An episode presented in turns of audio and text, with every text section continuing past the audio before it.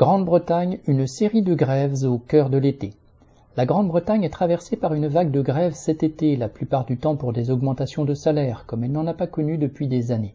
Il faut dire que l'inflation lamine le niveau de vie des classes populaires, officiellement de plus de 9%, en réalité plutôt de 11%, et d'après la Banque d'Angleterre, elle devrait atteindre 13% en octobre.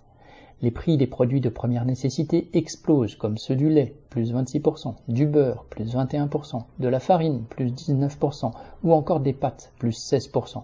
Quant à ceux de l'énergie, pour lesquels le plafonnement est très limité, ils ont augmenté de 54% et vont encore augmenter du même taux en octobre. Les travailleurs britanniques voient donc leur niveau de vie réduit. La grève la plus large et la plus suivie est celle des cheminots, quand le syndicat majoritaire RMT les a consultés, comme la loi l'y oblige, 71% des 40 000 syndiqués ont pris part au vote et 89% des votants se sont prononcés pour la grève. Les jours de grève, le trafic a été paralysé et la plupart des gares sont restées fermées. Dans plusieurs autres secteurs, les travailleurs ont voté pour la grève ou sont en train de le faire. Les postiers, les employés du métro de Londres, les techniciens de télécommunications, les enseignants, les travailleurs du système de santé et d'autres. Les dockers du port de Felixstowe dans le sud-est de l'Angleterre ont voté pour une grève de huit jours en août, la première depuis 1989. Dans un entrepôt d'Amazon à Tilbury dans l'Essex, les travailleurs se sont mis en grève le 4 août après que la direction eut accordé une augmentation de seulement 35 pence de l'heure, l'équivalent de 70 euros par mois. Ils réclament deux livres de plus par heure, soit 400 euros par mois. Les directions syndicales mènent ces grèves à leur façon bureaucratique, se limitant à des journées espacées et en ordre dispersé.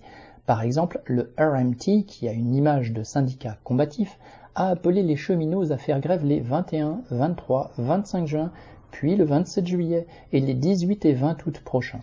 Le syndicat ASLIF, qui organise quant à lui des conducteurs de train, dont certains appartiennent au RMT, a appelé ses membres à faire grève les 30 juillet et 13 août. Enfin, le RMT appelle les travailleurs du métro à faire grève le 19 août.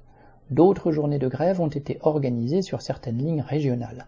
Autrement dit, alors que les revendications salariales sont partagées par l'ensemble des grévistes, voire des travailleurs, chaque action reste sectorielle, voire corporatiste.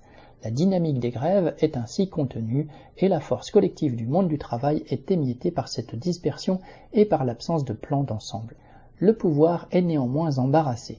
Le 7 juillet, le Premier ministre Boris Johnson a annoncé sa démission, qui sera effective le 5 septembre, et d'ici là, les adhérents du Parti conservateur doivent maintenant choisir son successeur. Les deux prétendants, l'ex-ministre des Finances Rishi Sunak et la ministre des Affaires étrangères Liz Truss, font assaut de promesses réactionnaires, y compris contre les syndicats et les grèves.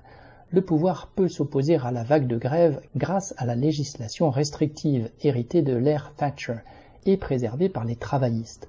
Les syndicats doivent consulter leurs adhérents par un vote à bulletin secret et les grèves de solidarité sont illégales. Depuis 2016, une grève est illégale si la participation au scrutin est inférieure à 50%, même si les votants sont majoritairement pour la grève. Les syndicats doivent donner un préavis de deux semaines au moins. La loi permet maintenant aux employeurs d'embaucher des intérimaires pour briser une grève, et le gouvernement voudrait imposer un service minimum dans les chemins de fer et les services publics. Mais rien de cela ne semble impressionner les grévistes. Le Parti travailliste est porté par de bons sondages et par le discrédit du gouvernement de Boris Johnson, mais ne veut pas apparaître comme favorable aux grèves. Son dirigeant, Keir Starmer, qui a succédé à Jeremy Corbyn, a interdit aux députés de se solidariser avec les grévistes. Un député a ainsi payé de sa place dans le gouvernement fantôme travailliste le fait d'être allé sur un piquet de grève. Le Labour veut se montrer entièrement responsable vis-à-vis -vis de la bourgeoisie. Les travailleurs auraient tort de compter sur son retour au pouvoir pour une amélioration de leur feuille de paye. Beaucoup, avec raison, comptent d'abord sur leur lutte. Michel Bondelet